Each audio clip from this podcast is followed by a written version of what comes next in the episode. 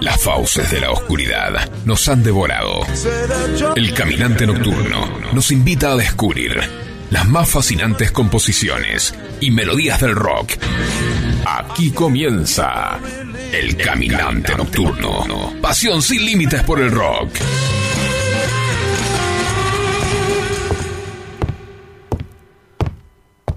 Los jinetes se acercan. En los corceles de cuero que montan han venido a tomar tu vida. En lo más silencioso de la noche, cabalga con los cuatro jinetes o elige tu destino y muere.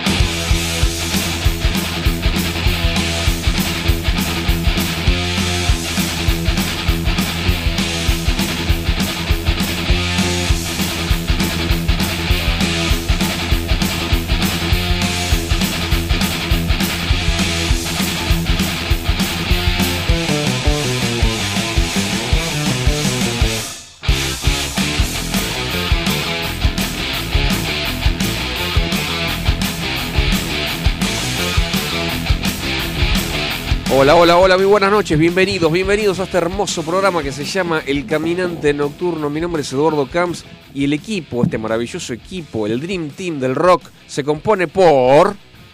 Andrés Bodner. Franco de Pianti. Y del otro lado del vidrio, el mejor operador del planeta, el señor Facundo Celson. Señor, bienvenido, caballero. Eh, muy bien. ¿Cómo están? ¿Cómo están? ¿Cómo están? ¿Todo bien? Muy Un poco bien, resfriado quizás, Sí, pero tal vez no nos ataca la enfermedad, el frío. No nos por en momentos paz. estoy resfriado, por momentos Pero no. acá Sí. firmes junto al pueblo rockero, cual, como lo decimos cual, siempre. Por supuesto. Bueno, ¿le gustó la intro ¿Cómo no? de Four Horsemen Metallica? Sí. Eh, cuando salga este cover, por el amor de Dios, por el amor de Dios. Eh, basta de cháchara. Yo lo quiero escuchar. ¿no? Uh, falta, falta, falta. Yo lo falta, quiero escuchar. falta. No digas cuando Claro. acá seis No, meses. lo queremos no. escuchar. Hay que Ah, escucharlo. Bueno, este tema, eh, o sea, está- estábamos ensayando, estuvimos ensayando el otro, te- el otro cover, eh, Overkill de Motorhead, sí. que termi- termina el tema y, y- y me, llevan, y me sí. llevan en ambulancia. Así. Cinco minutos. Claro, no, no das más. No, que no, no, das no, más. cinco minutos es, es una eternidad. y, este tiene como tres- 748 eh, cambios de ritmo Sí. y dura 7 minutos 12 segundos. Obviamente, bueno, ahora no, no, no, no pusimos ni 3 minutos. Espero. Tiene eh, va, va, va, a- costar un poquito. Va a Sí. costar un poquito que salga, pero bueno. O capaz hacemos, no sé, una, una versión recortada, no sé. va- Vamos a ver. vamos a ver qué pasa. Bueno, Eh, Bueno, esperamos la invitación. claro. sí, sí, sí, fa- falta un poquito. Y vamos a evaluar. Sí, sí, sí, sí. Vamos a ver qué pasa, vamos a ver qué pasa. Bueno, ¿cómo, cómo sigue la fiesta? ¿Cómo, Bueno, sigue? ¿Cómo arranca el Arrancamos con todo y, buzo, con una nueva era para el rock. ¿Y cuándo fue una nueva era para el rock? Bueno, en distintas épocas de, de estos, digamos, 60 años de rock que Ajá. tenemos, Sí. hubo como hitos, ¿no? Y uno de los Sí, últimos varios. más importantes para, para el rock y para la música rock en serio fueron los principios de los 90, más precisamente el año 91 y 92. Y para ser más preciso, de la mitad del 91 hacia el 92. adelante. ¿Por qué? Primero porque salieron grandes álbumes de muchas bandas muy diferentes Ajá. y porque después hubo un cambio de estilo, ¿no? Un cambio hacia la música más alternativa, que era lo que venía pasando, pero más en el under. Bueno, esta música alternativa del under pasó a ser mainstream Claro. y empezó a vender millones de discos y se transformó para siempre. La industria, primero, lo más importante, que es lo que mueve todo, Sí. Claro. y después las bandas fueron transformando su música también. ¿no? Claro. afectadas por, por estos nuevos sonidos. Así es. Paso a enumerar algunos ver. discos de esas épocas. Algunos, ¿eh? Cuente. 1991. Esto, 1991, de la mitad en adelante, casi todo. Ok. Desde julio en adelante. De, de- claro, ponele. Sí, sí, sí, más o menos. para más adelante, ponele. por ahí. Sí. Claro, claro. Nevermind de Nirvana. Oh, Bueno. caso, absoluto. Ten de Pearl Jam. Actum Baby de YouTube. Uf. El álbum negro de Metallica. Oh. Black Sugar Sex and Magic de Red Hot. Out of Time de R.E.M. Maravilla. Caso. Use Your Illusion de Guns N' Roses. Uno y dos. Uh, por Dios. Después tenés eh, Bad Motor Finger de Soundgarden. Oh, Sí, Soundgarden con Chris Cornell. por- Temple Sí. of the Dog. Después tenés Cypress Hill sacó el primer disco ya. Un cambio, ¿no? El, el- el rap dejó de ser el rap que era Sí. eh, para pasar a ser hip hop, algo, un, un cambio totalmente importante. Después sa- salió el primer disco de Primus. Tom Petty. Tom Petty sacó un disco que se llamó Into the Gre- Great Wide Open, Sí. discaso. No More Tears de Ozzy. Oh, sí, Dicen que uno No de los Tears, mejores total. discos de Ozzy solista. Eh, después tenés eh, en lo que es más heavy, Arise de Sepultura, Ajá. Eh, y bueno, como eso tenés uno de Van Halen que se llama For Unlawful Carnal Knowledge, que tuvo mucho éxito también. Sí, total. Bueno, eso es 1991. Solamente. Solo 1991. Solo, Solo ahí. Una 1991. inyección de, de, De discazos. De, discazos. Qué Eh, linda época. Mi- lindo, miren ¿no? cómo arrancó el 1991, ¿no? Y les digo algunos de 1992, y, y ya con esto cierro esta parte. Uno nuevo de Automatic for the People de R.E.M. O sea, hizo dos eh, R.E.M. 91, 91, 92. Rage Against the Machine, el primero. Sí. Dirt de Alice in Chains. El Unplugged de Eric Clapton. Sí. eh, Check Your Head de Beastie Boys. Vulgar Display of Power de Pantera. Oh, Core de Stone Temple Pilot, Angel Dust de Fey No More, uno de los mejores discos de la historia para mí. Eh, Dry de PJ Harvey, Harvest Moon de Neil Young, es- ese disco es tremendo. Eh, ¿Qué más? El primer disco de House of Pain, eh, de Peter Gabriel, Us, el disco Us de Peter Gabriel, Peter una, Gabriel. una joyita ese disco. Peter ¿eh? Me encanta. Eh, Body Count, bueno, Henry Dreams de Nick Cave. O sea, tenías desde lo más mainstream hasta eh, lo más alternativo Sí. Con discazos. Mira, para tirar tipo. para arriba, Un ¿eh? año de mucha inspiración Y musical. estoy hablando más o menos de un año, un año y meses salieron Sí. todos estos discos. Así que ese, eh, ¿Cuál es la explicación de todo esto? ¿Cómo es? Bueno, vamos un poquito a la explicación. Ahí Y está, arranquemos, ahí y arranquemos por el grupo que un poco cambió todo esto. ¿Y quién fue? Nirvana. Nirvana. Claro, exactamente. En septiembre de 1991 publicó Nevermind. Eh, ya en 1992 había desbancado a Michael Jackson de Dangerous, tenía el tema, ¿se acuerdan?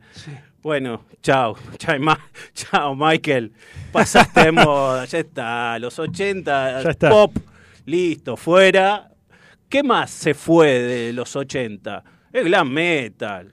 Y el Basta, metal, el basta, metal ya Poison está. y todo sí, eso. sí. Parecían minas, boludo. Parecían minas, como se vestían. Parecía minas, pero las letras eran muy machirulas también. Sí, ¿viste? absolutamente. Bastante y, a la muy- mujer. y muy superficiales. Muy superficiales, chao. Toda esa Total, total, basura, Pasó, chao. pasó de moda. Chao, ya fue, fue una moda de un momento. Sí, Y entramos en un, digamos, una era más comprometida un poco con las letras, la introspección, también más oscura por donde vino, Sí. porque vino de Seattle, de una zona fría. Sí, lluviosa. Lluviosa, ¿no? Sí, Exactamente. oscura, sí. Donde la gente eh, por ahí estaba bien económicamente, pero interiormente no estaba tan bien. Psicológicamente afectada por el clima feo. Decía. Bueno. ¿Cómo te, cómo te influye el clima? Sí, bueno, fíjate si no los británicos, ¿no?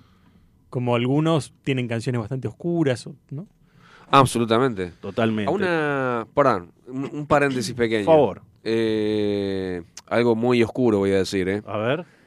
Eh, hay una temporada alta de muerte. Una temporada alta y una temporada baja, ¿sabías? ¿De suicidios te referís? No, muerte. Ah, de muerte en de por general. sí. Ah, muerte, muerte. ¿En dónde? Porque una vez hablando con una persona que laburaba en donde era en un eh, donde creman a la gente, crematorio. Sí. Sí. Eh, vos fijate lo oscuro. Donde creman a la gente es crematorio. Eh, bueno, Bueno. Ah, sí, em, hay otros. lu- Buah. Crematorio, crematorio. claro, Como la banda de, de- bueno, no Bueno, importa. Sí. Decía, pero yo medio en chiste, medio en chiste. Bueno, pero hay una temporada alta, una temporada baja. de- Sí. En el, en el medio del invierno, cuando hace el peor frío, Es estadístico. y cuando es el, el- el- o sea, a ver, ¿cómo te puedo explicar? El- el- el- en el medio del invierno y en el medio del verano. Y bueno, sí, pero es el clima el más heavy. Bueno, Sí, para la gente que vive, que está en la calle. en Pero el invierno, el invierno es peor, por, eh, básicamente es el invierno. Claro. Sí, sí, sí. sí. El, el pico Bueno, del por eso, invierno. en Seattle hace frío siempre. Porque Claro. bien al norte. Porque no solamente el frío, No. el, es el, el nublado.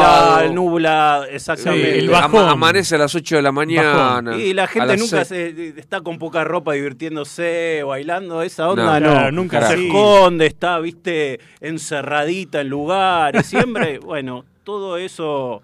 Y en Ah, la semana, y en la semana el, el- el pico, domingo a la noche. Y claro. Eso es bastante lógico, ¿no? Y, y Aquí- para los suicidios, ahí ¿qué- sí, para los suicidios quién también. no tuvo ganas un domingo Un a la domingo noche de- De pegarse un corchazo. Sí, por favor. Bueno, Después de este eh, alegre y emotivo comentario, Claro, continuar, sigamos, por favor. Seguimos con este cambio de era de música Nirvana. ¿Y, y cómo abrió las puertas del nuevo rock? Disco de diamante. Oh, la mierda. ¿No? Vendió todo. Más de 10 millones de copias vendidas de Nevermind. Ah, sí. Nevermind, segundo disco, ¿no? El primero pasó totalmente desapercibido a fines de los 80. 1991, Nevermind. Abrió las puertas para todo. Habían salido discos antes del Grunge. Sí. pero le sí. dieron bola después de que Nirvana y la sacó rompió. este disco. Dicen que nada fue igual después de Nevermind. Nada fue igual. Nada fue igual. Y fue un disco que, escuchen esto, no tuvo promoción.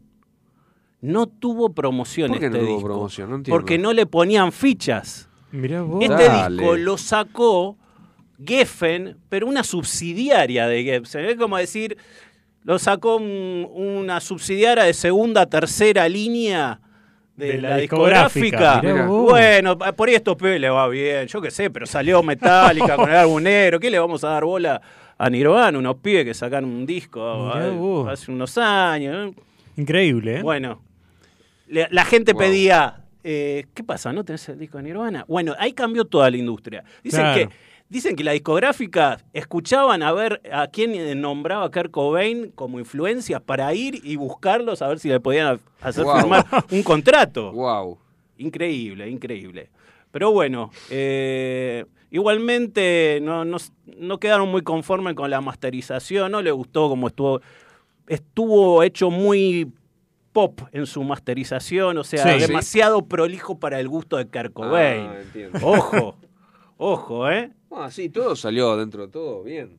Salió muy bien, para nosotros salió muy bien. ¿Saben cómo se iba a llamar? Nevermind. Sheep, oveja. Era una joda, Sheep, oveja, porque decía que los que iban a comprar su disco eran, una- eran ovejas, porque era un momento difícil en Estados Unidos, Sí. se habían metido en la guerra Tormenta del Desierto y todo eso, había toda una movida compleja. Pero después Coben dijo, no, no me gusta, Sheep es una porquería, pongámosles Nevermind, no nos importa. Saquemos el disco, no nos importa. Y de este disco elegí un tema que a mí me encanta, muy power y muy representativo. Breed, criar. Adelante.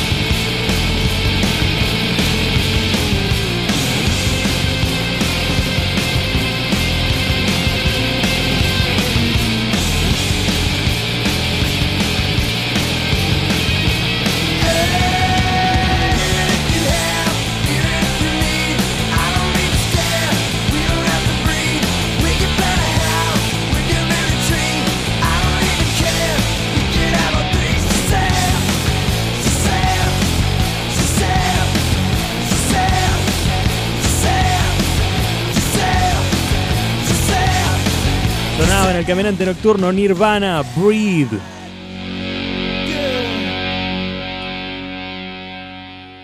Temazo. Muy Hermoso. power, Muy bueno. Muy power. Muy power. Un tema de los menos escuchados por la radio, pero tremendo, tremendo. Muy Ah, bueno. hermoso, hermoso. Muy bueno. La verdad que sí. Bueno, seguimos con discos representativos de, de 1991 en este caso, y que también están relacionados con el grunge. Y hablo del disco 10 de Pearl Jam, disco debut. Eh, dicen por ahí uno de los discos debut más importantes de la historia, ¿sí? Eh, ¿Por qué? Porque vos lo ponés de principio a fin, todas las canciones están buenas. Claro. Eh, es raro, eso es raro. raro. Vos sabés es que raro. eso tenemos que hablar. ¿Por Sí. qué? A ver. eh, como tema para un futuro programa, mi Ah. amigo. Te lo digo al aire, ¿eh? Sí. Como, eh, eh, perdonen, oyentes, es una... Brainstorming. Claro, es un una idea, brainstorming. que haya una idea. Porque el otro día lo escuché por ahí o lo vi no sé dónde y dije, epa, acá hay algo. Tenemos que traer para nuestro gusto eh, en algún programa eh, los discos o hablar sobre discos o poner un tema solo de, de algún disco, discos que a, a nuestro parecer sean discos perfectos, es decir, que Sí. estén todos los temas buenos. Claro, E- ejemplo, sí, estaría bueno. ejemplo. Papas Blue Volumen 3 para mí es un, es un disco perfecto, están todos los temas buenos, están todos los temas buenos, están, o sea, me encantan todos. Claro. Ejemplo, ¿eh? es un ejemplo Sí. breve que te digo. Eh, y, y hablar todo el programa de los discos, poner un tema, de, un tema Sí, o dos, ¿por qué sí, no? Sí. Que quizás haya una historia o no. Mm. Mirá, acá, para, este- para mí es un, un disco perfecto. Y entusiasma eso, ¿no? Que, Sí. que uno diga, aunque sea, yo iría a escucharlo, ese Claro. Papo Blues. Si vos decís, está todo bueno, Y sí. eh, te dan ganas de ir a escuchar. Mira, si yo tengo la remera de Papo, bueno, eh, no, hoy no, pero tengo la remera de Papo Blue volumen 3, no, no es- para mí es maravilloso. Claro. Pero hay otros discos que quizás, pero, o sea, ahí yo me tendría que, Que, que- sentar, que sentar ahí a pensar, mirar claro. y ver. Y sí. Es- Sí, porque que- es difícil. Es Estaría difícil, no es tan, sí, di- sí. no es tan fácil, ¿eh? No es tan Eh, fácil. Bueno, está este, está el otro, No, está... no, porque uno dice por ahí rescata uno, dos temas, pero es difícil que un disco cierto. tenga buenas canciones Es completo, es, es difícil. Bueno, eh, para mi gusto, por ejemplo, Pink Floyd tiene más de un disco perfecto. Bueno, puede ser. Sí, sí, Puede seguro. ser, puede ser. Sí. puede Y ser. es el único, la la única banda que se me ocurre ahora así, Claro. pensándola ah, rápidamente, sí. que, que tenga así uno o más discos. Pero tendría que pensar ahí. Claro. Ten, tenés otro. Tenés O, otro. o sea, no estamos hablando objetivamente, estamos hablando No. de gustos Sí, de personales gustos, nuestros, claro, ¿no? sí, O sea, No, pero uno sabe darse cuenta si hay algún tema flojito. En el- Claro. no, no, no, pero me refiero, Andrés, a que eh, yo puedo traer, yo qué sé, ejemplo, eh, el que nombraste vos de recién de Guns N' Roses, Sí, Usual Illusion. Your, Your Illusion, que es un discazo, Sí. que quizás pare- hay un par de temas flojos para mí, no sé, Flojo. suponete. Sí. Y yo digo, bueno, este, este es el, el disco perfecto porque eh, fue número uno, como el disco número uno, estuvo en la Billboard 200 tantas semanas. Sí, pero a veces eso no importa etcétera. tanto, ¿no? Exactamente. Es más per- lo personal. Eso, bueno, a, eso, a eso me refiero, es decir, Sí. eh, a nuestro criterio, a Y nuestro Led, Claro, Led sí. Zeppelin 4, ahí me, me estoy... eh, Por ejemplo. Para mí Led Zeppelin 4 es perfecto, de principio a fin, no hay nada que... Y mira, yo te diría, yo te diría que coincido, sí, sí, sí. Sí, sí, sí, sí, sí. Pero bueno, eso es. eh, eh, eh, De gustos no hay nada escrito, qué sé yo. así es. Bueno, seguimos con los amigos Por favor, de perdone, segunda Pero interrupción. Estuvo eh, muy bueno lo que Estuvo estuvimos muy bien, hablando. muy bien, sí. Hoy muy estoy bien. muy inter- interrumpero, Uh. perdón, mi amigo. Bueno, Mirta, eh, ¿me va a dejar hablar? bueno, álbum debut de Pearl Jam, Ten. Ten Sí. era una banda en realidad que la formaron Jeff Ament, bajista, y Stone Gossard, guitarrista, segundo guitarrista. No era el guitarrista principal. Ellos dos venían de una banda que se llamaba Green River, que fue la primera banda de grunge. ¿Cómo es? Green River. Green River, la pasamos en algún momento. Sí, me acuerdo, a me acuerdo. mediados de los 80. Después fueron a otra banda que fue muy influyente también en el grunge, que se llamó Mother Love Bone. Sí, esa banda tenía un cantante que era amigo de toda la gente en Seattle, eh, Chris Cornell, eh, los de Alice in Chains y demás, que murió también por fafafa. Sí. Pero una ¿Está? vez más. Pero, Dios. Bueno, Sí, sí. eh, entonces se quedaron solitos, eh, llamaron a un amigo que se llama Mike McCready, gran, el gran guitarrista de Pearl Jam, el que hace todos los solos, Claro. Sí. ¿no? Y entre ellos empezaron a hacer jam sessions, pero no tenían nadie que escribiese. Claro. o que sí. Entonces grabaron demos y se la pasaron a amigos a ver si tenían alguien que componga letras. Y les cayó Eddie Vedder. Le cayó Eddie Vedder. Y Eddie- Eddie Vedder dijo, adiós chicos. Eh, no dijo eso Eddie Vedder. Chao, dijo, no me interesa. Chao, Fabio, chao. Fabio, le dijo Eddie.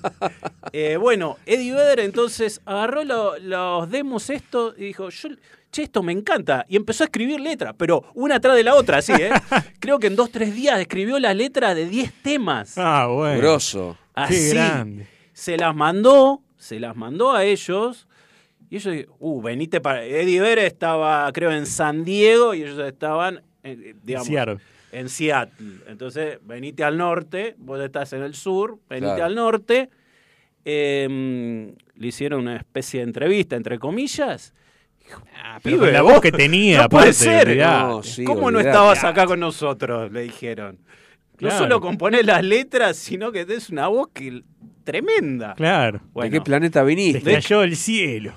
Exactamente.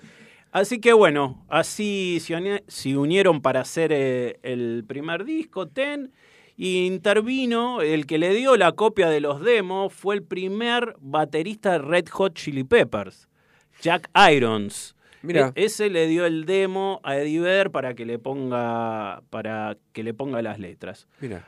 Y lo último que voy a decir de Pearl Jam, el nombre de Pearl Jam eh, no se llamaba así la banda, se llamaba Mookie Blaylock, que era un jugador de eh, baloncesto profesional. Mira, dice. le pusieron el nombre de un, de un, jugador de básquet. Bueno. de básquet, mirá. Pero no lo dejaron.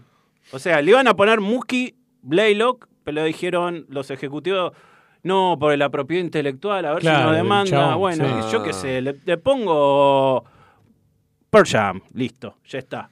Ok, pero algo vamos a hacer con este nombre. Entonces, el disco Ten se llama porque este tipo tenía en la camiseta el número 10. Ah, Por eso se llama historia. Ten el disco. Como si se llamara Messi y 10. Claro, Claro, exactamente, exactamente. Excelente, excelente. Bueno, listo. Vamos a escuchar del disco Ten el tema Porch.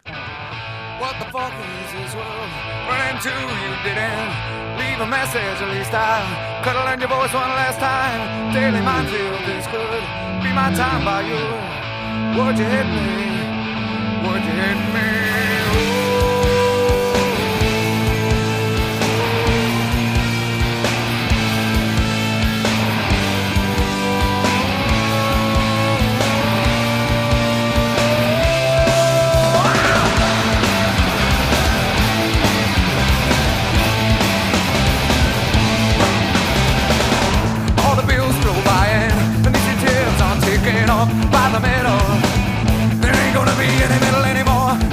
I'm bearing home. It indicative for my place.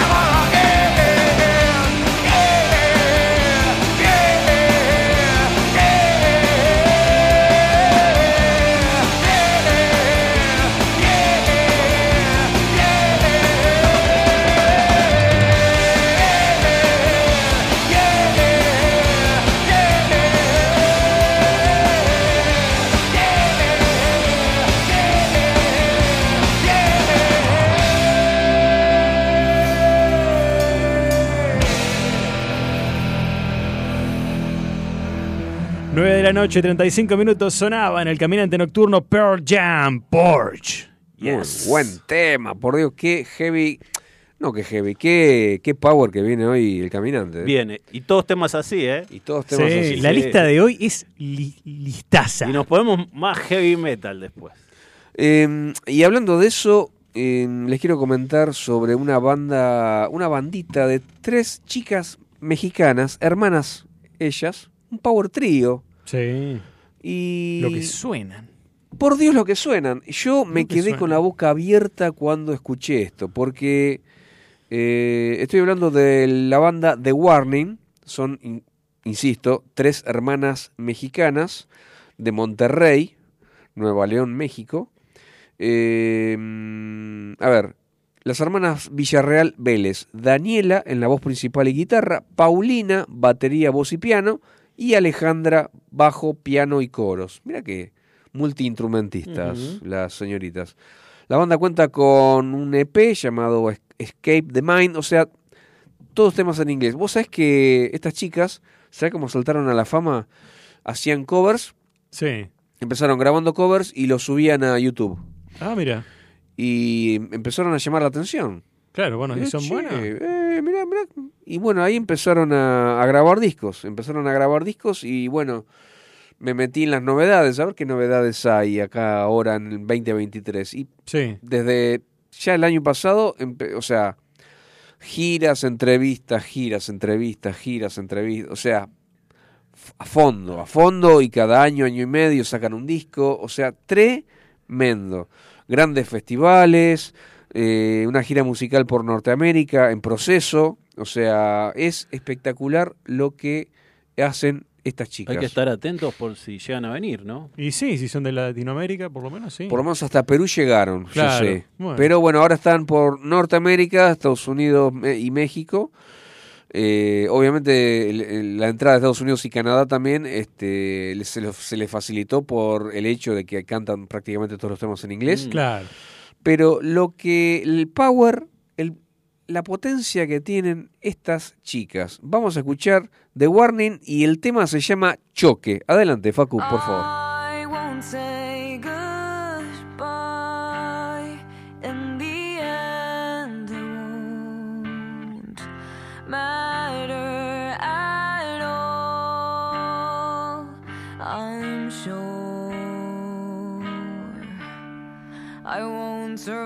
The fall.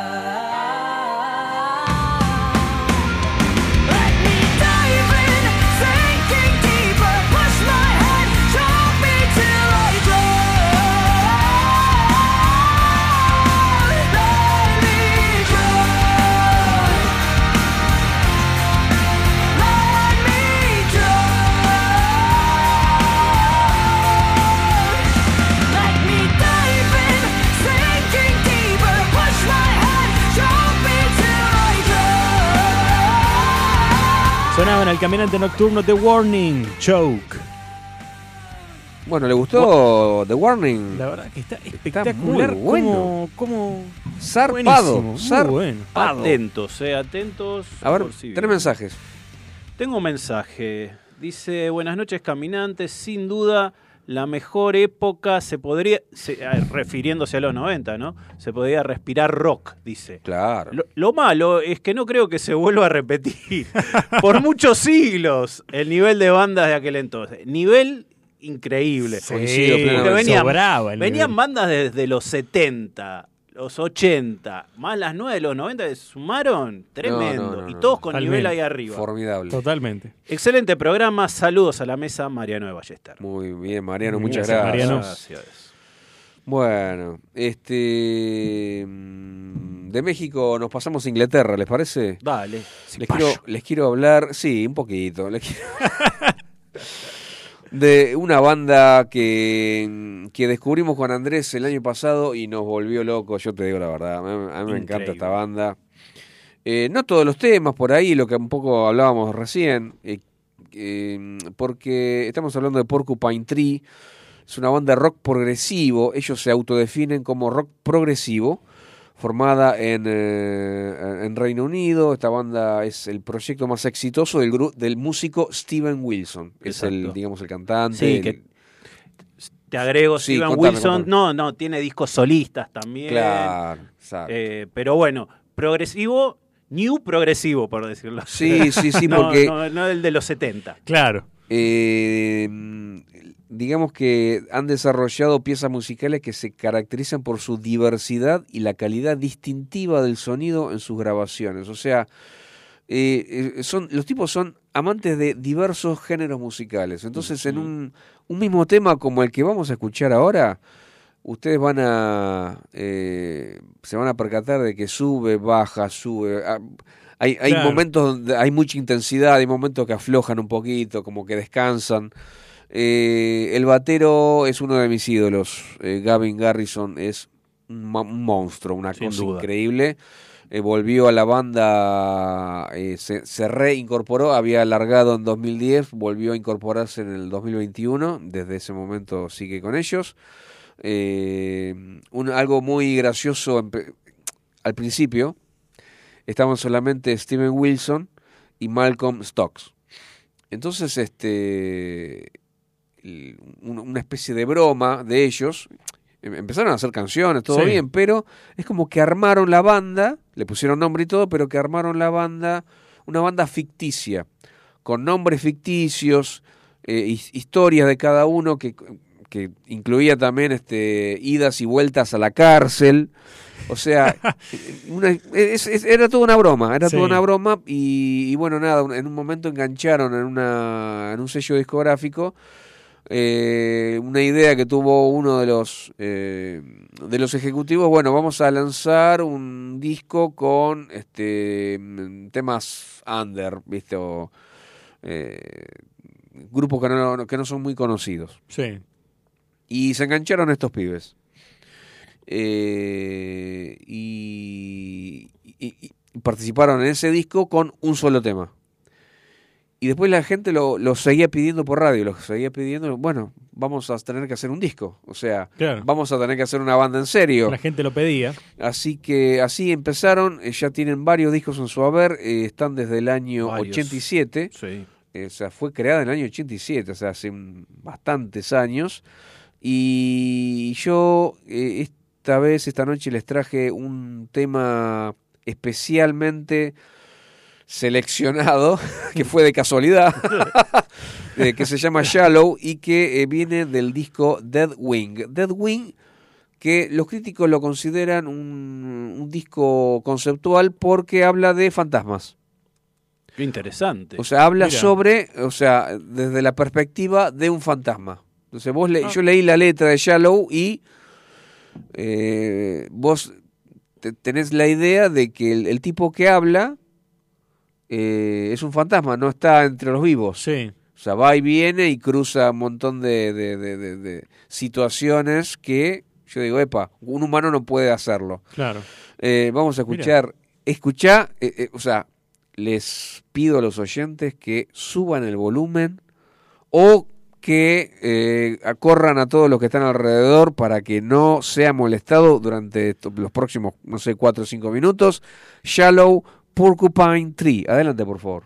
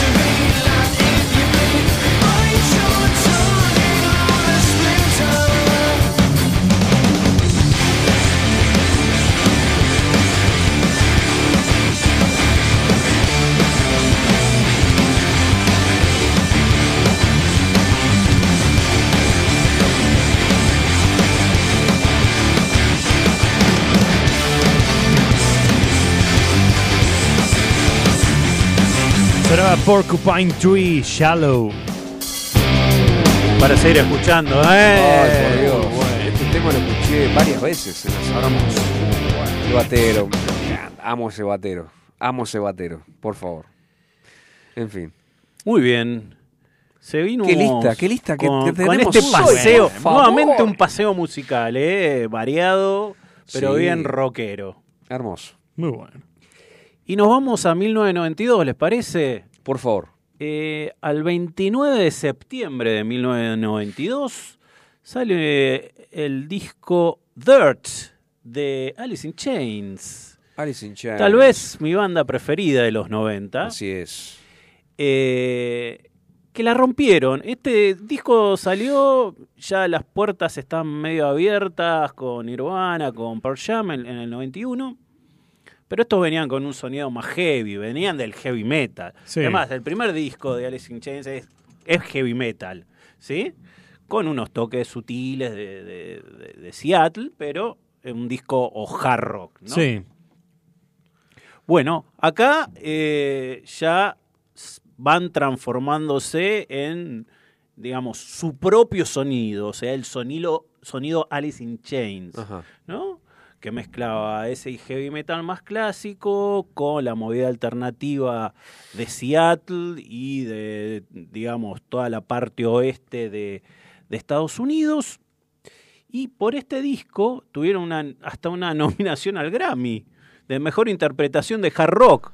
O sea, Wow. para que se den idea, un disco muy power, muy oscuro, muy Sí. oscuro, ¿eh? Sí. O sea, de 10 temas, 5 hablan de drogas. Duras. Así es, directo. Los otros 5 hablan de eh, desamor y muerte. Qué bueno. Así, esos tres temas se terminó. Está no, no vamos a andar con chiquititas acá, Claro. acá. ¿Y qué pasa? ¿Por qué hablaban de esos temas? Porque era lo que les pasaba a ellos, Claro. ¿no? Seguro, seguro. Eh, seguro. eran temas que estaban viviendo y en una etapa muy complicada de sus vidas. Eh, este eh, digamos, este disco tenía eh, los temas Wood, Them Bones, Angry Chair, Rooster, Down in a Hole. O sea, este podría ser otro de los discos perfectos. Sí. Bien. ¿sí? Sí. Eh, fueron bastante conocidos porque en MTV pasaba mucho el tema Wood y el tema Wood fue utilizado en la película Singles, Solteros, que marcaba un poco lo que era la generación X, o sea, era esa generación más o menos de tu edad, Edu, eh, de Uh. 55 más o menos Sí. eh, marcaba eso y había y ahí incluso participaron en la película Eddie Vedder y, Ah, participaron y en algunos de Pearl Jam participaron y, y, y Alice in Chains participó con Wood con el tema, pero todavía no tenían el disco listo, solo con ese tema. Ese tema fue el, el punto inicial para hacer el disco Dirt, ¿no? Y bueno, básicamente un disco, como dijimos, que hablaba de, de canciones que tenían que ver eh, con, con sus adicciones y todo lo que le estaba pasando por dentro, tanto a nivel musical, donde, por ejemplo, las guitarras estaban afinadas más para abajo, ¿no? Eh, los ritmos eran más pesados, ¿sí? Eh, entonces todo acompañaba. Y de este disco traje el tema del mismo nombre, el disco Dirt, que eh, lo escribió Lane Staley, el cantante, que también como, ah, creo que no lo mencioné, pero el disco, el, el tema que pasamos de Nirvana tiene que ver con una novia que lo dejó o se peleó. Este tema también, Lane Staley se peleó con la novia y escribió este tema. Se llama Dirt, o sea, suciedad, mugre, porque así se sentía el tipo, estas son las palabras que dijo él, eh, así se sentía el tipo cuando lo dejó la novia. Wow. Entonces escuchemos Dirt.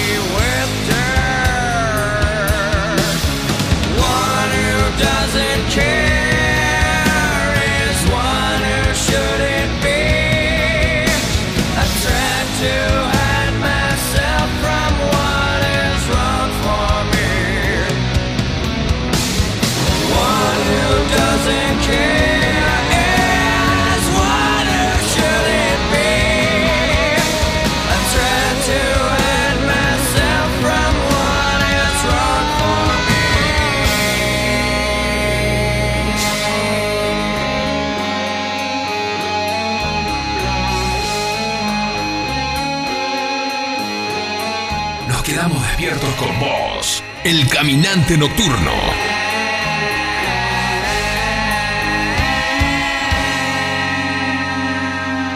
En FM Sónica nos vamos a una pequeña pausa. Si querés, mientras tanto, sintoniza otra radio para ver si encontrás algo mejor. Aunque creemos que no. Aunque creemos que no. En la 105.9 iniciamos nuestro espacio publicitario. En la noche de Vicente López. Sabemos lo que te gusta. Este aire. Tenés los programas. Las voces. FM Sónica. Sonido perfecto. Podríamos hacer una promo más extensa, donde les contamos qué hacemos, pero ni nosotros lo sabemos. A las puertas del delirio, martes, de 20 a 23 horas. Me quedo con vos, yo sigo de largo, voy a buscarte. Qué noche mágica, ciudad de Buenos Aires. Después de más de 10 años en Sónica. ¿Nos amás o nos odias? Nos da igual. Y está muy bien así, por hoy no pienses más. Yo sé que lo necesitas. A las puertas del delirio, martes, de 20 a 23 horas. El Banco Provincia se está actualizando. Más tecnológico, Tecnológico, más dinámico, dinámico, más innovador. innovador. En otras palabras, el Banco Provincia está más 2.3. ¿O no? Vos con tono robótico. Así es, humano. Está más 2.3. Banco Provincia. Derecho al futuro. Futuro. Los caminos del conurbano no son lo que yo esperaba, no son lo que yo creía, no son lo que imaginaba. Por eso Cristian Salles y Sebastián Vargas te invitan a recorrer todas las noticias del conurbano. La hora de salida, todos los martes, de 18 a 19. Aquí no ha pasado nada. Solo por FM Sónica 105.9. Y entérate de todo lo que pasa en tu barrio. ¿Conoces nuestro programa que premia tu interacción digital? Descargándote nuestra app en tu celular, poder disfrutar de descuentos nunca fue tan fácil. Busca nuestra app, adherite factura digital y listo. Ya podés canjear los beneficios que ofrecemos en nuestro programa Ecoaiza. Muchas cosas cambiaron este último año. los saludos, las juntadas y hasta la música. Decidimos no cambiar. Preferimos tener estilo a ser una moda pasajera. Bomba de tiempo. Martes, 23 horas.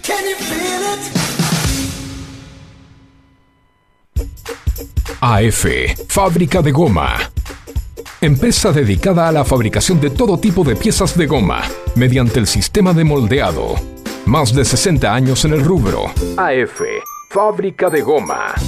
Visítanos en Franklin 694 Villa Martelli o llamanos al 4709-7006. WhatsApp 1567 32 2102. Instagram Fábrica de Goma AF. Web fabricadegomaaf.com.ar. ¿Necesitas piezas de goma? Pensá en AF, Juanse Correa, junto a un gran equipo de columnistas. Te van a hacer compañía de lunes a viernes de 10 a 11. Música, deportes, cultura. Mucha buena onda e información minimalista. Porque sabemos que menos es más.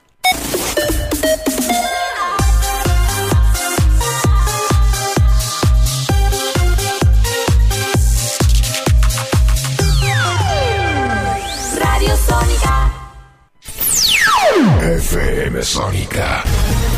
Sonido incomparable. Sónica 105.9. Llegamos a donde vos estás. ¿Aprovechaste la tanda para hacer todo lo que tenías que hacer? Nosotros sí. Por eso estamos de regreso. En FM Sónica. Finalizamos. Finalizamos.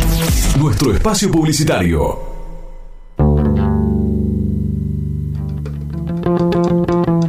En la noche de los lunes, de FM Sónica, las ciudades alumbran. Nunca van a dormir. Nos quedamos despiertos con vos. El caminante nocturno. Hasta las 23.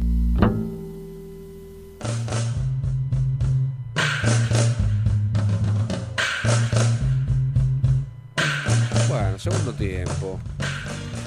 Segundo tiempo. Ah, ¿Cómo pasa el tiempo? Qué lindo.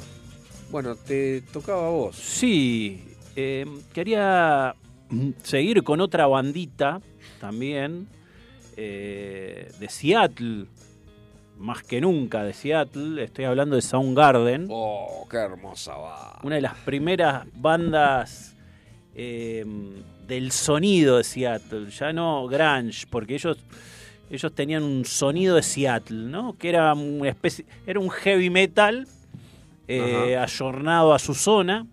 Incluso dicen que vieron que hablamos que salió el, el álbum el Black Album de Metallica Sí. claro, eh, en el 91. Sí. Bueno, em, parece que Kirk Hammett le gustaba el sonido de Seattle y que antes de sacar el disco dijo, che, a ver, ¿qué onda? ¿Qué, qué tocan por allá? Y, y dice que escuchaba bastante eh, esos grupos que eran en general muy ruidosos, no eran tan sofisticados como, como lo que fue Metallica después, pero algunos sí, y, y principalmente escuchaba Soundgarden. Mira, no. Antes Mirá de sacar el Black Album, dice que dice Kirk Hammett que tuvo bastante inspiración en la composición de las guitarras del Black Album en lo que fue Soundgarden a fines de los 80.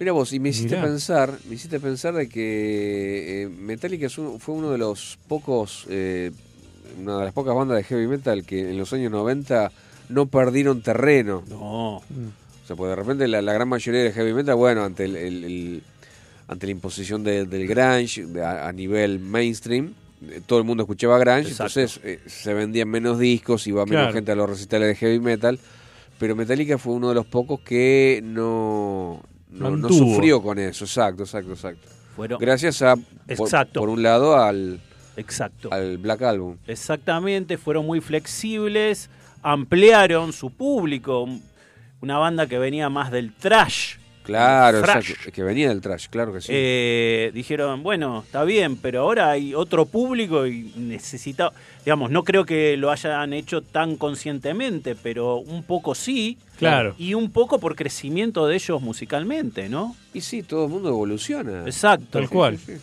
Así que bueno, eh, se inspiraron un poco en estos muchachos Mirá, de mirá qué Soundgarden, bueno, mirá qué bueno. que en 1991 también fueron nominados para los Grammy. Ya los Grammy, eh, antes los Grammy estaban Bárbara Streisand, para que se den una idea, y ahora está Soundgarden en, en los 91. O Michael Jackson, Madonna, o sea, claro. esa onda venía y en el y estamos, este es el verdadero cambio del que estoy hablando, ¿no? Eh, mejor interpretación de metal para Chris Cornell. Wow. Eh, el álbum se llama Bad Motor Finger. Bad Motor Finger no quiere decir mucho, es un, como un invento. Em, la revista Guitar World la puso en el puesto 45 de los 100 mejores álbumes de rock de todos los tiempos. Eh, mirá, Wow. mirá cómo lo cataloga. Oh. Y la, la revista Guitar World es una revista especializada, ¿no? Sí. Eh, o sea que tiene una crítica muy, muy buena. Eh, y también, digamos, eh, Soundgarden había empezado siendo una banda heavy, todo con el pelo largo, cantando a los gritos como cantan los heavy, eh, mucha guitarra, mucho, solo. Y después dijeron, bueno, está bien los solos, pero vamos hasta ahí. Chris Cornell dijo, está bien, yo, tengo una voz, digamos, aguda que llego a cualquier cosa, pero puedo ta- cantar de otra manera Claro. también, abarcando más, con un rango más amplio. Y Chris Cornell fue transformando su, su forma de cantar. Se reinventaron. Se reinventaron y en Bad Motor Finger es donde vemos eh, el, el comienzo de esta transformación. Y les traje un tema que compuso Chris Cornell que se llama Outshine y, y es una canción también bastante autorreferencial y cierro con esto. Tiene una cita que quedó en la canción y quedó para el mundo de rock eh, que se, se dice la canción I'm looking California and feel Minnesota. Quedó, o sea, estoy viendo a California, pero me siento Minnesota. Es como Ah. decir, estoy, estoy viendo, no sé, algo hermoso, pero me siento para el traste. Ah, Claro, algo Entonces, y a partir de eso, eh, varios años después, hicieron una, una película que se llama Looking eh, Feeling Minnesota. Ah, Feeling Minnesota. Y viene de este tema y de esta cita de la canción que vamos a escuchar, que es Outshine. Adelante.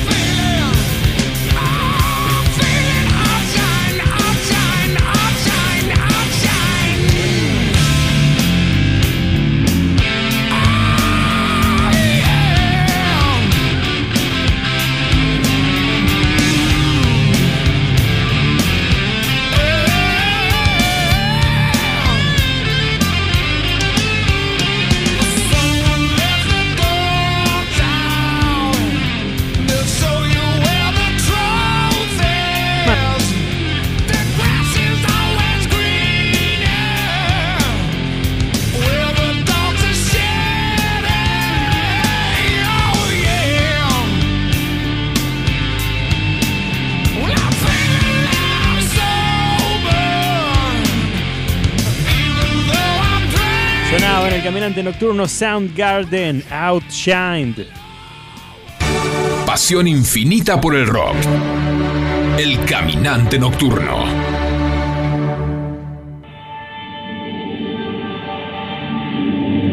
Si te querés comunicar con el programa, con nosotros, si nos querés mandar un mensajito, te leemos al aire, un audio, un texto, lo que sea, lo podés hacer al 11 71 63 10 40. Muy bien, señor. Eh, tengo una efeméride. A ver. Si no les molesta. Hoy. Hoy. 10 de julio. Pero del año 42. O sea. Uf. Uf. Estás hablando de algo viejo, entonces. No, perdón, perdón. Ese año nació mi vieja. Ojo, pará, pará, pará. Hoy cumpliría 81 años, si no hago mal la Ujú. cuenta, el señor, todo el mundo de pie, Ronnie James Dio, en Portsmouth, eh, Nuevo Hampshire, Estados Unidos. Eh, fue un vocalista de heavy metal, como todo el mundo lo sabe, reconocido por su trabajo en bandas como Black Sabbath, Dio, Heaven and Hell, Rainbow y Elf. Eh, por su inconfundible técnica, dice esto, timbre y registro, muchos lo han considerado una de las voces más emblemáticas e influyentes de la historia del heavy metal y nombrado por el New York Times, no por Clarín ni por el Nación. No, no, ni no. por cualquier otro pasquín por acá. No, no, no. El New York Times como el más grande vocalista de heavy metal de todos los tiempos. Punto. Aparte, hasta ahí digo. Pero yo dije, bueno, eh, no voy a no, no, no puedo pasar por alto.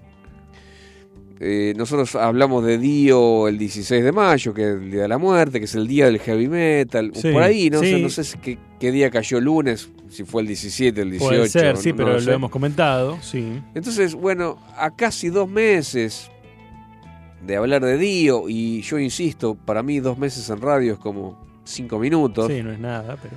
Eh, Bueno, la percepción del tiempo. entonces dije, dije, no, no vamos a poner Black Sabbath ni Dio, vamos, vamos a hablar de otra cosa, pero que incluya a Dio, y vamos a conocer, digamos, eh, su primera banda de rock, porque eh, no todos saben de que eh, él antes se dedicaba al jazz cuando era chico, cuando tenía 16, 18 años. Sí.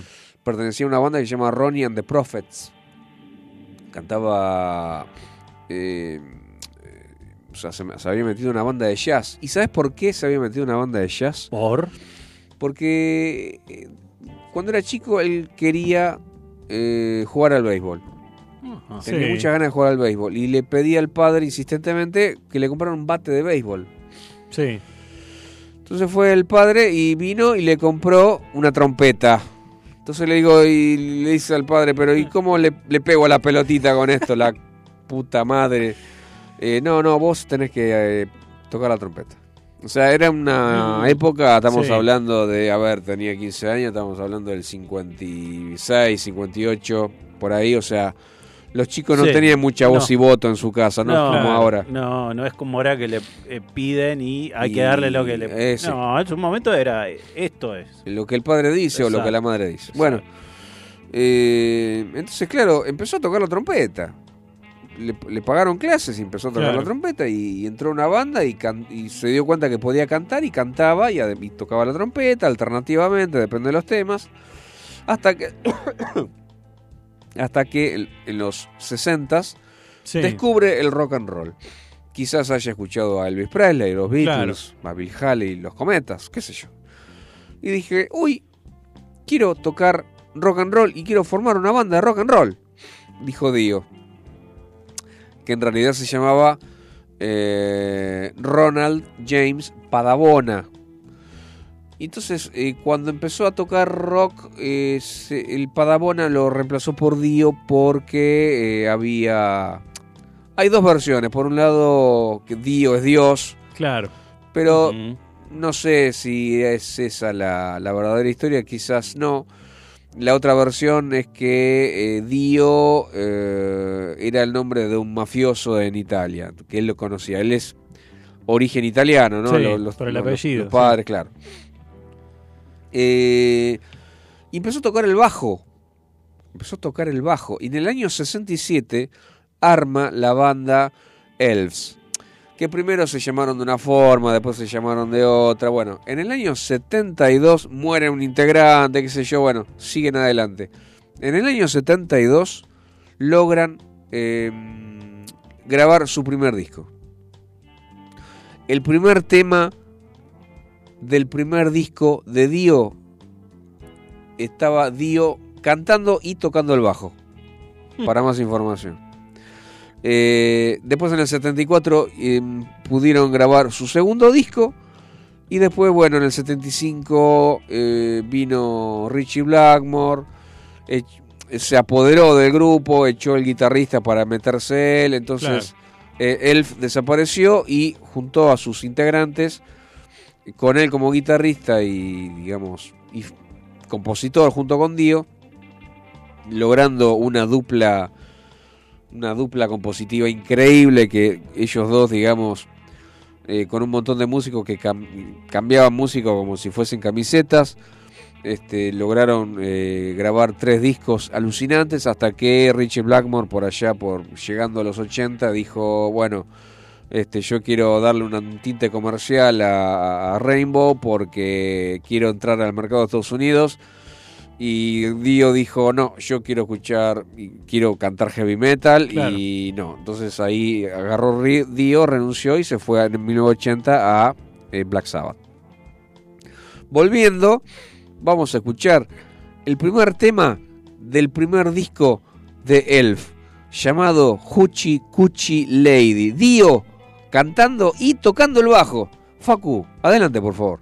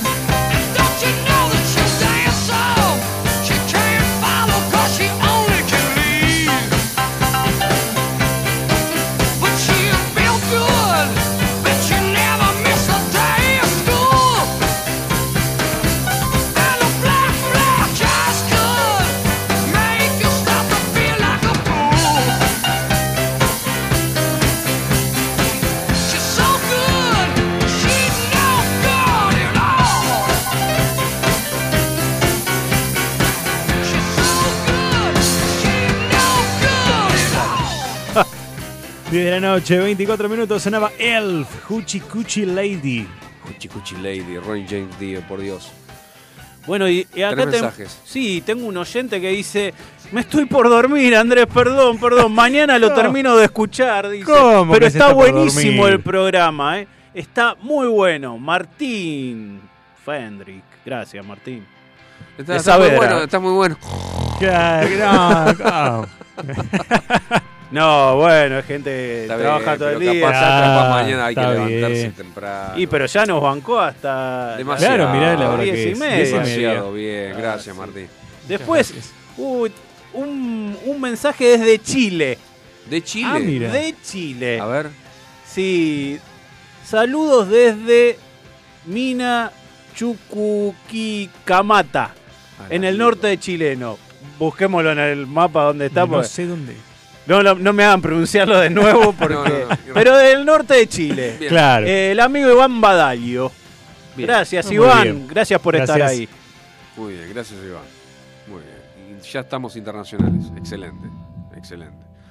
Bueno, le quiero co- comentar de otra efeméride corta. A ver. Una banda que a mí me gusta mucho y que ha sabido sonar varias veces aquí en el Caminante Nocturno, eh, que se llama Rush. Claro que sí. Este maravilloso trío canadiense eh, que durante tantas décadas nos ha regalado tantos temas, tantos discos. El 10 de julio del año 2002 eh, se publica el single, un single, Secret Touch. Es una canción de la banda de rock canadiense Rush y es la octava canción del álbum de estudio de la banda de 2002 llamado Vapor Trails. Se ha revelado que es una de las canciones favoritas del cantante Geddy Lee del álbum. Es la canción favorita de él. Mira. Fue lanzado como el segundo sencillo de Vapor Trails, alcanzando el puesto 25 en la lista de mainstream rock en Estados Unidos. Vamos a escuchar esta joyita de Rush. Adelante, por favor.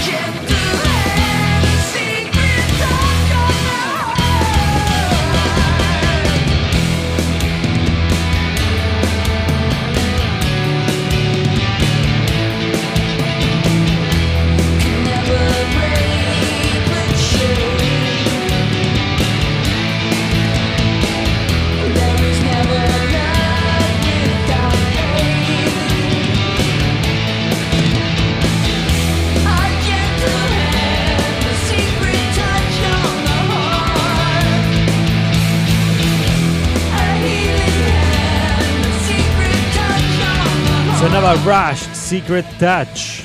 Bien, tengo otro mensajito, che. A ver. Muy buen programa de hoy. Un abrazo para los caminantes. la banda de Saavedra. Muy bien. Siempre Claro, ahí, bueno, firme muchas junto gracias. al pueblo. Claro que sí, como crónica. Claro. Por supuesto, acá está eh, Crónica, está pasando acá. en el estudio. Chorrea sangre el televisor. Che, limpiale un poquito porque chorrea. No sé. Unas Un cero negativo de aquel lado. Eh, bueno. Bueno, hoy es el turno del señor Franco. Sí, sí, hoy volvemos con noticias. Eh, noticia triste tal vez, porque la banda de Eagles, esa banda que tanto nos gusta con ese temazo que es Hotel California, anunció Uh. su gira de despedida. No. ¿Cuánta gira despedida? eh? Sí. Sí, bueno, no sé, ellos dicen que esta es la gira de despedida Es real, posta. que esto es posta.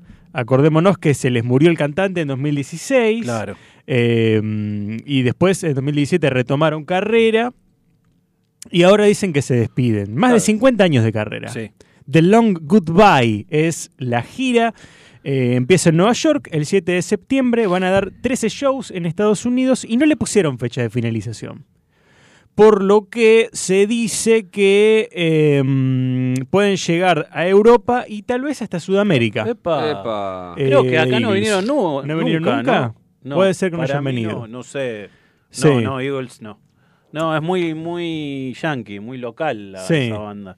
Sí, y eh, para 2025 se dice que podría llegar a terminar la gira. Así que mira, queda toda esta parte del año 2024 y en Ah, 2025 una- termina. Un adiós muy largo. Una- un largo, de long goodbye. Y tienen que asegurarse el sustento. Claro, si es long de, de la despedida. Es como que. Claro, claro, jubilación, tienen que pagar todo, todo. Van a tocar para la jubilación. Bien. Claro. Vienen con Steely Dan Sí. como banda invitada para las aperturas, que hemos pasado Steely Hemos pasado. de la mano de Andrés, muy bueno también. Eh, y bueno, dijeron, han tenido una milagrosa odisea, dijeron en redes sociales, de 52 años, tocando para gente de todo el mundo, manteniendo viva la música, haciendo frente a pérdidas trágicas, Glenn Frey, que se les fue en 2016, y contratiempos de todo tipo. Sabemos cuán afortunados somos y estamos realmente agradecidos. Nuestro largo viaje ha durado más de lo que ninguno de nosotros ha soñado, pero todo tiene su tiempo y el tiempo ha llegado a nosotros para cerrar el círculo.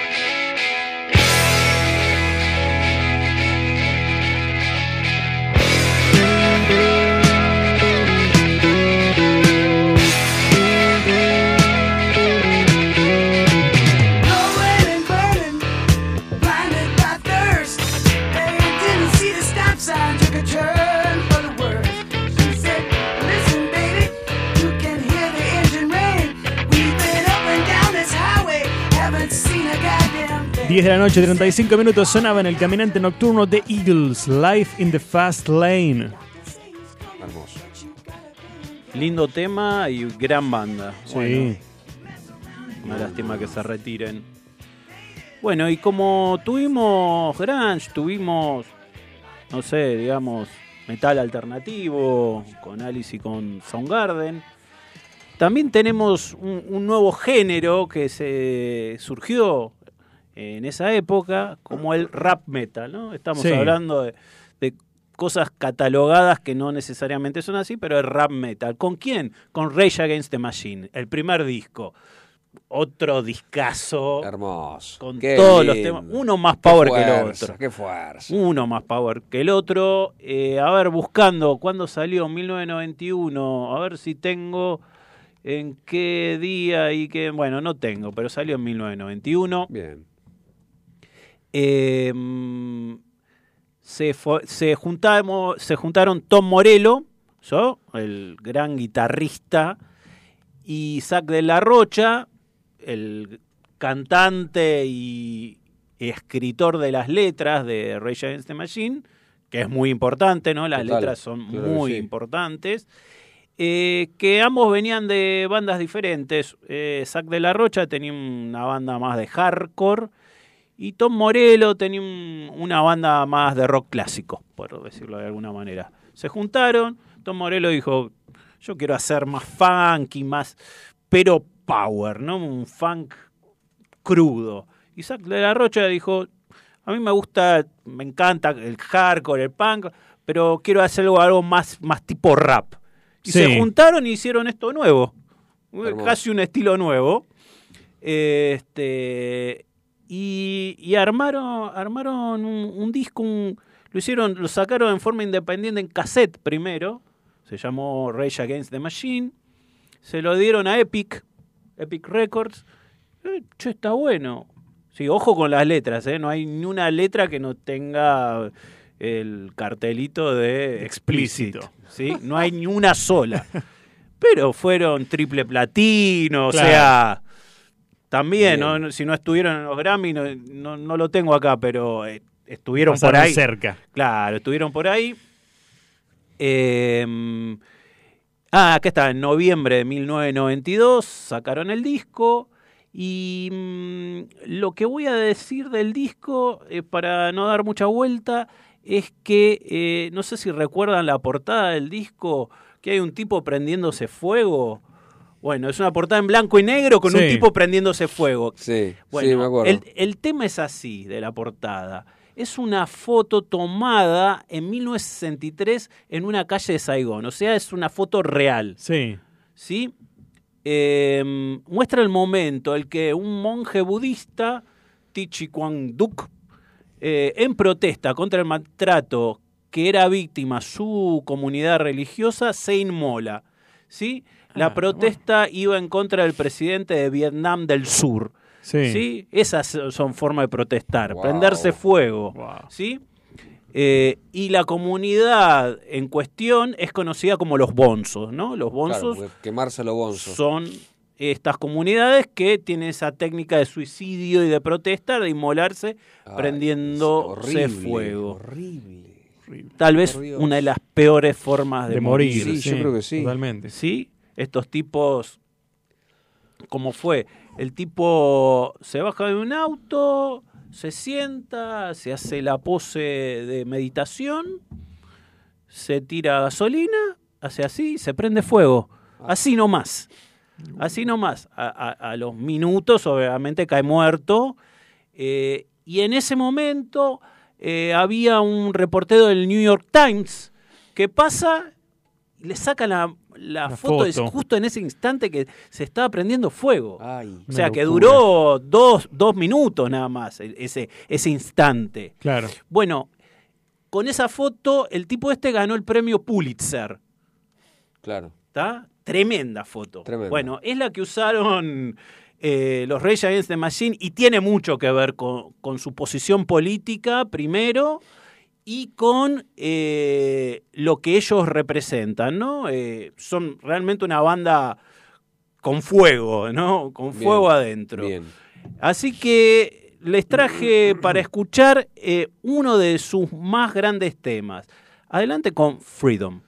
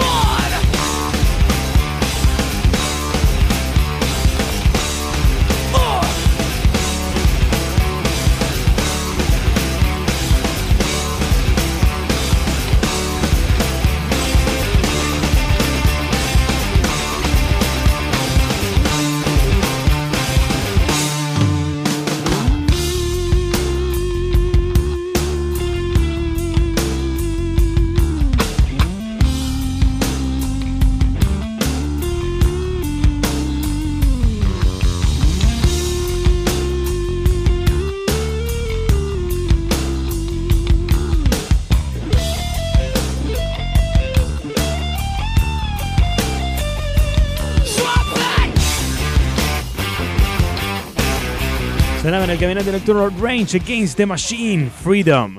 Este tema tiene la famosa frase Anger is a gift. O sea, el enojo es un regalo, una bendición. El enojo es una bendición. Wow. Muy Che, bueno. y tengo un mensaje. Un mensajito, a ver. Sí, eh, ¿qué dice? El sábado dio su último concierto en Suecia el gran y legendario Elton John. Muy bien. Más de 60 años de carrera. 60. Sí. Un Es- grosso. Es cierto, Esteban es de. Barrio Norte. Mirá, mirá hasta dónde llegamos ahora. Esteban de Barrio Norte. Sí. Gracias, Esteban, por comunicar. Muchas gracias, ¿eh? Sí, Elton John. Elton Sí, John. tremendo. Sí, sí, ícono sí, sí, sí. de, Tremenda carrera. de, de- de la música, de la música mundial. Sí. Totalmente. ¿Viste la película? No, no la vi todavía. Recomendable, recomendable. ¿Sí? A mí me Muy gustó, buena sí, película, muy buena peli, película. muy buena Sí, peli. sí, sí, sí, sí. Actúa el de. Uy, pará, no, no me voy a acordar. No, el, el- el- el actor no sé cómo se llama, pero. Eh, el que hacía de gente secreto, ¿cómo se llama? Va, no importa, De- olvídate. bueno. No importa. muy, muy bien actuada, excelente, excelente. Aparte, la película. el chabón también, muy buena. Canta No, también. Sí, sí, sí. Sí, se ha cantado Muy con Elton John en algún que otro show. Muy Sí, bueno, muy bueno. Y hoy a la tarde estaba mirando que Chris, eh, ¿cómo se llama? Chris, Chris Martin. Chris Martin de Coldplay le hizo un homenaje también. No, no, no. Sí, sí, sí. sí. Eh, porque culminó la gira de despedida, ¿no? Sí. Elton John. Sí. 60 años. Impresionante. Éxitos. Éxitos incontables. Y, y admirado por muchos tipos, por ejemplo los de Metallica, ¿no? Que lo mencionamos ¿Ah, sí? en algún momento. Y incluso los de Alice in Chains. Eh, después de la muerte de Lane Staley, Alice in Chains sacó un disco donde uno de los temas es un tema muy sentido con referencia a Lane. Y lo compusieron en el piano, está Elton John tocando. Mirá vos. Y estábamos hablando de Alice in Chains, o sea, lo más oscuro y Sí. depresivo con, a- con, el, con Elton John, que es todo lo contrario, un tipo alegre, un, un tipo, eh, un canto a la vida. Bueno, pero admirado incluso por, por esto, ¿no? Por rockeros Sí. pesados. Tremendo. Sí, sí, pero tiene, tiene unos temas increíbles. el John. Algún día vamos a hablar de Elton Un día vamos a podríamos, hablar Podríamos, Exactamente. Rocket, Rocketman. Sí. Na, na, na, na. No, hermoso. Uy, ahora me quedé, me quedé tildado con Elton John. Miren, qué buena onda. Qué Bueno, por favor. yo voy a pasar a tal vez, vamos a ver cómo llegamos con los tiempos, eh, mi último tema de, del 91-92, esta, este quiebre para, el- para rock, para bien, ¿no? Claro que sí. Eh, estoy hablando de la banda Faith No More, con el disco Angel Dust. Está catalogado como uno de los mejores discos de Faith No More. Yo creo que es lo mismo. Es el segundo disco donde está Patton. En el primer disco de la banda no estaba. Y acá, digamos, en el segundo disco eh, del cual participa Patton, Patton ya escribe todas las letras y participa en la composición de la música. Sí. Nosotros ya hablábamos acá de Patton y pasamos sus distintos proyectos, que son como 10 más o menos. Sí, hay un montón de como- Tomahawk, Mr. 45 Bang, bandas bla, paralelas bla, tiene bla, chabón, sí. bla, bla. Bueno, eh, y todos estilos diferentes. Bueno, él empieza a meterse acá, empieza a poner sus cosas avant-garde, experimentales, algo de progresivo, algo de noise, algo de, de usar los gritos como parte o su voz como un instrumento.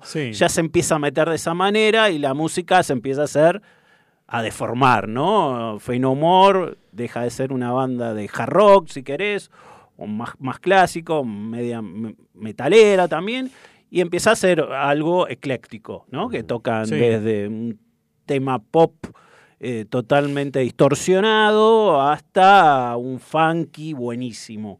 ¿Sí? Entonces, eso es lo que le da eh, a este disco, este es el aporte de Mike Patton, y, todos los que componen eh, la banda son todos grosísimos. Quienes están, está Bill Gould en el, en el bajo, un grosso, Mike Bording en batería, baterista de, de Ozzy también, eh, y Jim Martin en guitarra. Así que bueno, vamos a escuchar a Fey No More a ver qué les parece este tema. Adelante.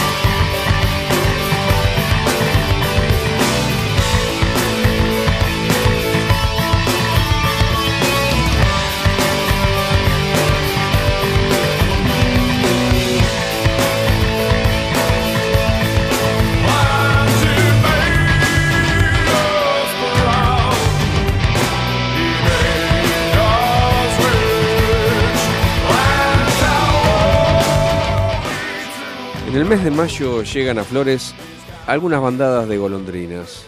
Permanecen en el barrio durante todo el invierno. Cuando se vislumbran los calorcitos de octubre, las aves migran hacia el norte buscando la fresca. ¿Qué les pasa realmente? ¿Por qué andan con el vuelo cambiado? Algunos piensan que esta especie odia el calor, como sucede con algunos canallas que no usan camiseta. Sin embargo, yo las he visto temblar y sufrir con los vientos de agosto.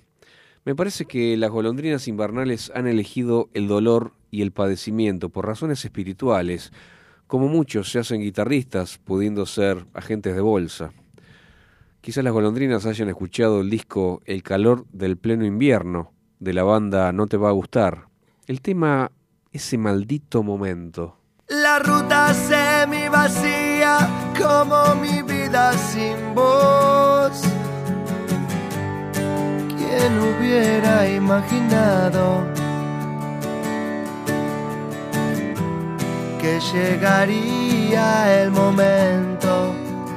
Ese maldito momento de mirar para un costado y no verte en mis mañanas ni sonreír con tu voz. Es sentirme acorralado. Por no haber apreciado.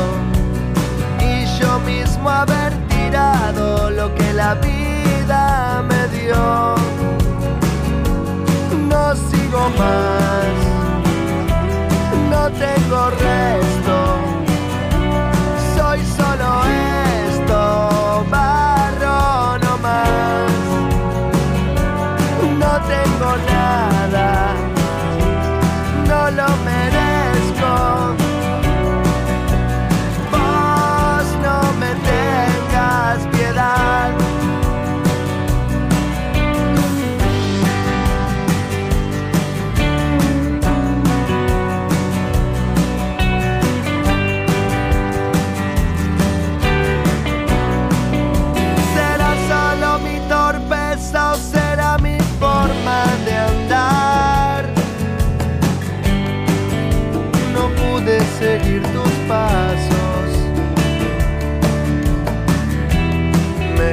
cayendo a pedazos.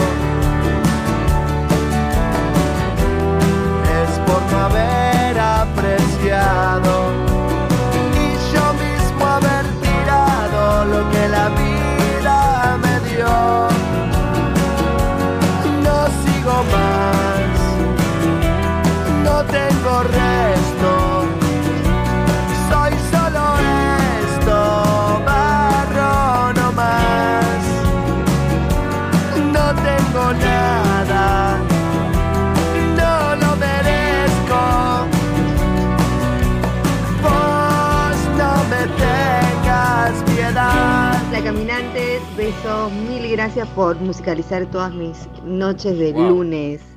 Los quiero mucho, gracias. Pato de lunes. Grande, gracias, Pato. Gracias, Pato. Gracias. Gracias por estar ahí siempre. ¿eh? Bueno, eh, lamentablemente tengo que decirles una noticia que no les va a gustar, justamente. A ver. Guau, guau, guau, Guau, guau, guau. Nos tenemos que ir, desgraciadamente, son 22 y 55. Así es. Eh, una última efeméride para despedirnos. El 10 de julio del año 2012 eh, se publicaba el álbum llamado Harakiri del maravilloso cantante Serj Tankian. Para los distraídos, Serj Tankian era el cantante eh, de una maravillosa banda, ahora no me acuerdo cómo se llama. System of a Down. System of a Down, ahora sí. Gracias, Franquito. Yo haciéndome el rockero y no me, no, me no- me terminaba de acordar el nombre. Eh, Los años, ¿eh? Los años, Dios los santo, años, por Dios. favor. Eh, cómo se extraña este, este muchacho que hace rato que no saca nada, ¿eh? Sartankia. Vamos, muchacho, vamos, vamos laburando. No se, no se me. No se me... Eh, eh, duerma. no se me duerma. Muchachos, eh, ha sido un placer enorme. Gracias por estar del otro lado. Y nos encontramos el lunes que viene. Claro que sí, el lunes que viene. Y nos despedimos con Serge Tankian, Occupied Tears. Chao, chao. Chao.